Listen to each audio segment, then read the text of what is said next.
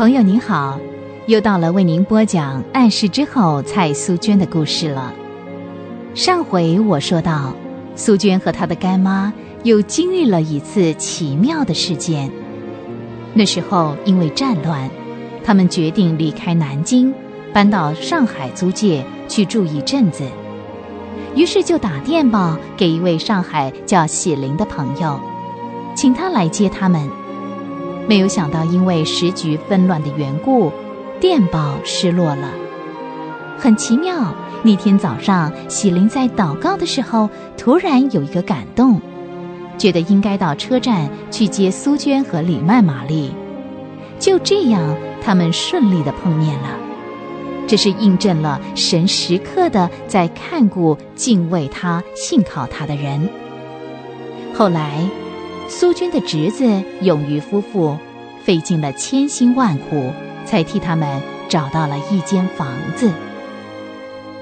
啊，满街都是找房子的人，感谢主，给我们预备了这么好的新家。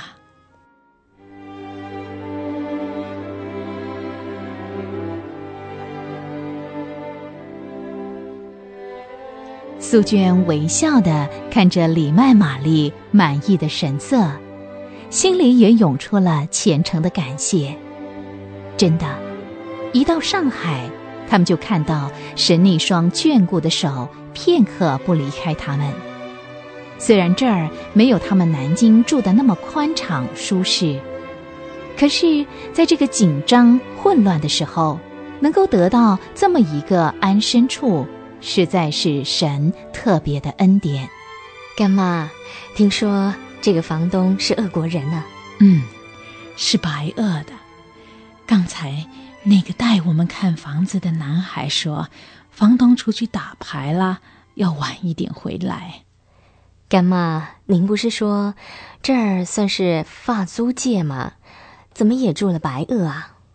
啊，这虽然是法租界。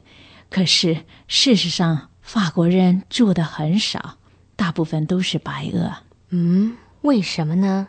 听说，这里的白俄都是俄国革命的时候逃到这儿来的。有人说，这个地方已经成了白俄区了。哦，刚才我们来的时候经过的那条大街附近呢，就叫小莫斯科林荫路。小莫斯科林荫路，嗯，干妈，这是这个地方的别号吗？啊，我也不太清楚，大概是吧。因为呢，这一带的商店都是俄国人开的，甚至在行人道上来往的人也大部分都是俄国人啊。啊，这些都是听一个朋友说的，不晓得现在是不是还像从前一样。我到楼下去找那个男孩谈谈，待会儿就回来啊。嗯，说着，李麦玛丽下楼了。苏娟坐在轮椅上，愉快地注视着女佣人整理他们的行李。虽然四周的窗户都已经挂上了黑布，可是苏娟已经习惯了暗室生活，仍然看得见房子的摆设。小金啊。李教师的衣服该换了，你快从他的箱子里拿几件干净的衣服出来吧。好。哎呀，里头一件衣服也没有哎，都是一些注音符号的书嘛。啊？为什么呢？搬家的时候我不是要你把他的衣服一起装进去的吗？哎，我我现在才想起来，哎，是李教师他叫我把这些书装进去的。他说啊，衣服可以不带，这些书不能不带，因为他要用这些书。哦，好吧，小金啊，那把你的衣服借一套给他吧，我们赶快替他做几件新的吧。李教士就是这样，一点也不为自己着想，在他的脑子里，似乎只有两件重要的事，一件事是照顾苏娟的病体。另外一件事是做圣经注音的工作，好传福音。苏娟想到这儿，又忍不住感动的掉下泪来。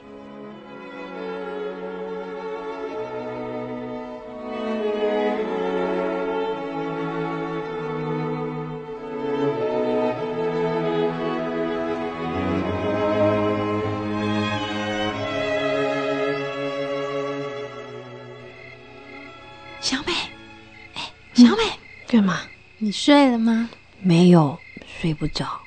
哎，小美啊，你觉得这个房东怎么样呢？你说这个恶国女人吗？嗯，嗯，说不上来耶，讲话叽里呱啦的。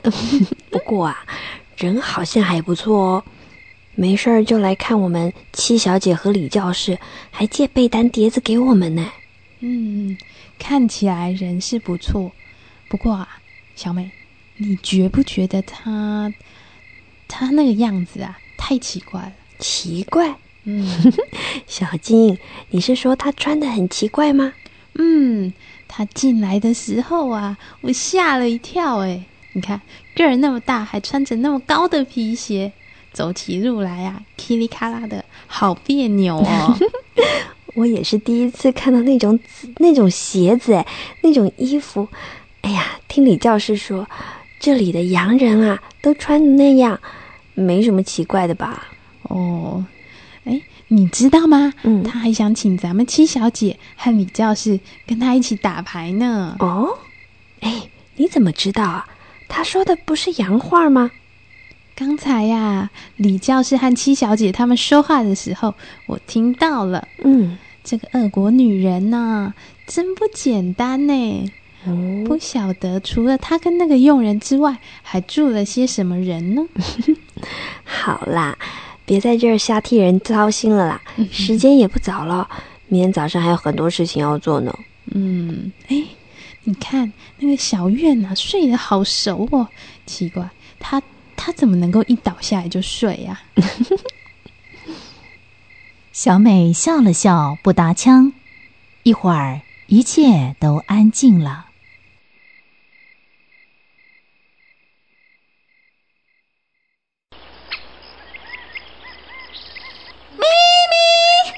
咪咪！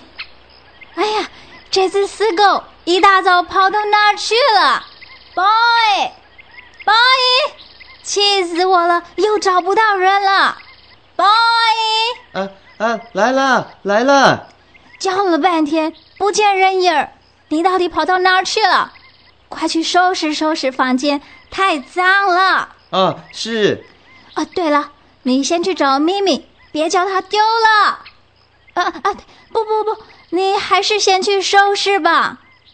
咪咪，咪咪，我去找咪咪，咪咪。小金和小美交换了一个会心的微笑。李麦玛丽放下了圣经，叹了一口气。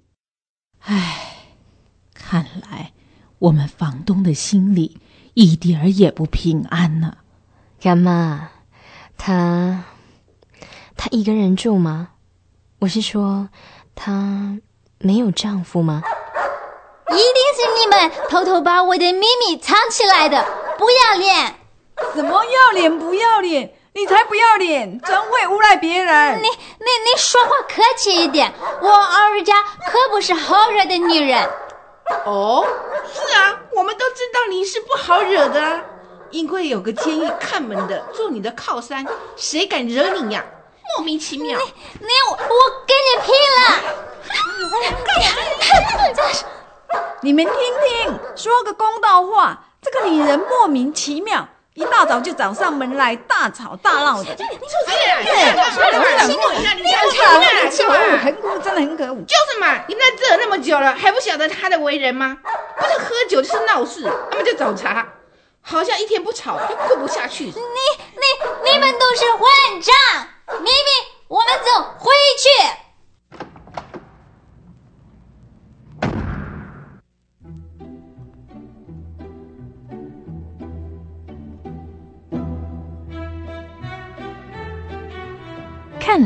苏娟和李曼玛丽将会看到租界地不少黑暗的一面。